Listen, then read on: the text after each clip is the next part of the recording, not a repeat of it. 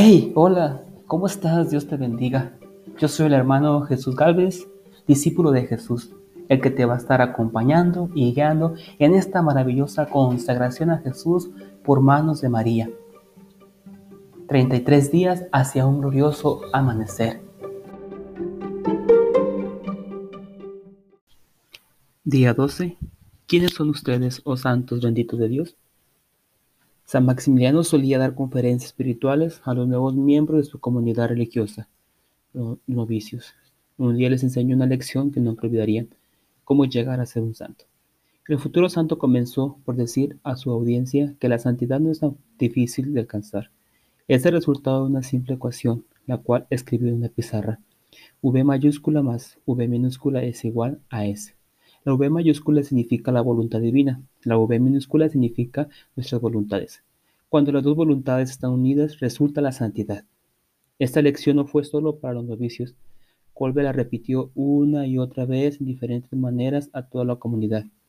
En Polonia, Kolbe había fundado el monasterio franciscano más grande del mundo, al que llamó Ciudad de la Inmaculada y continuamente animaba a los más de 600 frailes a ser santos soldados para Dios bajo el liderazgo de María Inmaculada. ¿Por qué bajo María Inmaculada? Porque entre todas las criaturas solo ella hace perfectamente la voluntad de Dios. Por lo tanto, cuando nuestras voluntades están unidas a la de ella, necesariamente están unidas a la voluntad de Dios. Estos son solo dos de los innumerables ejemplos con los que Colbe expresó este concepto muy importante. La Inmaculada es el límite último entre Dios y la creación. Ella es una imagen fiel de la perfección de Dios, de su santidad. El grado de perfección depende de la unión de nuestra voluntad con la voluntad de Dios. Cuanto mayor es la perfección, más íntimamente la unión, ya que la Santísima Virgen superó con su perfección a todos los ángeles y santos. Por eso también su voluntad está unida e identificada de la manera más profunda con la voluntad de Dios. Ella vive y obra únicamente en Dios y por medio de Dios. Así pues, por el hecho de cumplir la voluntad de la Inmaculada, estamos cumpliendo la voluntad de Dios.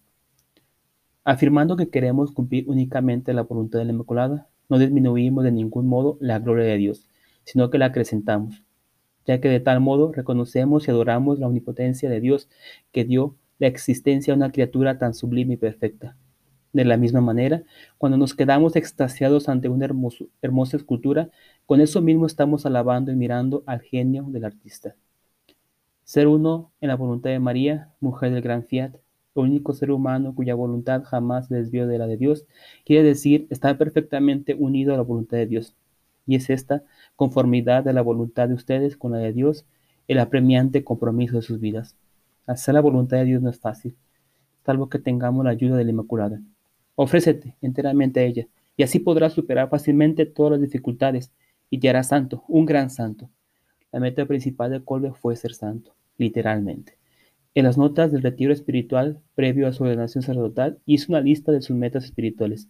La primera meta dice, deseo ser santo y un gran santo. Sabía que la Inmaculada lo ayudaría e incluso le haría más fácil el camino hacia la gran santidad. ¿Cómo facilita María la santidad? Vimos muchas razones la semana pasada durante nuestra reflexión final sobre la enseñanza de San Luis de Montfort, pero Colbe enfatizó otra razón por la cual María hace fácil la santidad tiene que ver con su papel de mediadora de todas las gracias, una idea expresada por él en su fórmula para la consagración mariana. Dios quiso confiar la entera economía de la misericordia a María. Es la voluntad de Dios que ella distribuya todas sus gracias. ¿Por qué? Porque es la voluntad de Dios unirse a María por su Espíritu Santo. El Espíritu Santo actúa únicamente a través de la Inmaculada, su esposa. Por consiguiente, ella es la mediadora de todas las gracias del Espíritu Santo. Y por tanto, es fácil llegar a ser santo cuando estamos cerca y pedimos gracias a aquello cuyo trabajo es distribuirlas para Dios. Podemos entender mejor la idea de María como mediadora de la gracia si examinamos su imagen en la medalla milagrosa, la cual nos llega debido a sus apariciones a Santa Catalina. Esta imagen conmovió profundamente a Colbe, porque representa a María sobre un globo con rayos de luz, las gracias, saliendo de los anillos de sus dedos. Durante una de las apariciones, Catalina vio que los rayos no salieron de todos los anillos de María, María explicó que los rayos y gracias estaban disponibles, pero no llegaron a la gente porque nadie se los pidió. El modo de proceder de Colbe no es solo pedir estas gracias, sino también permitir que María nos tome completamente en sus manos para hacernos instrumentos de estas mismas gracias para todo el mundo. Mañana aprenderemos más sobre este modo de proceder. Oración del día. Ven Espíritu Santo, que habitas en María, une mi voluntad a la voluntad de la Inmaculada, la cual es una con la tuya. Qué interesante fórmula nos comparte San Maximiliano Colbe. La voluntad divina unida con nuestra voluntad llegamos a la santidad.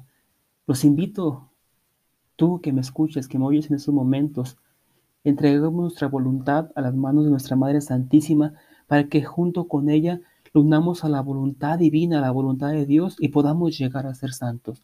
Porque en su Evangelio en Mateo 5:48 nos dicen, sean santos como vuestro Padre Celestial es santo. Tú, yo, todos estamos llamados a la santidad.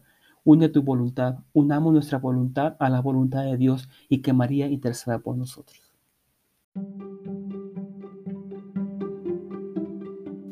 Yeah, eso es todo. Sigamos con este mismo espíritu caminando durante estos 33 días de un glorioso amanecer. No te rindas, vamos muy bien. Sigue adelante, continúa. Sigue pidiendo este don maravilloso de la devoción a la Virgen María para que nos podamos consagrar a Jesús por manos de María. Sigamos adelante, no te rindas, sé perseverante y estamos aquí unidos en oración. Estoy pidiendo por ti, recuérdalo, no estás solo. Dios te bendiga, recibe un fuerte abrazo.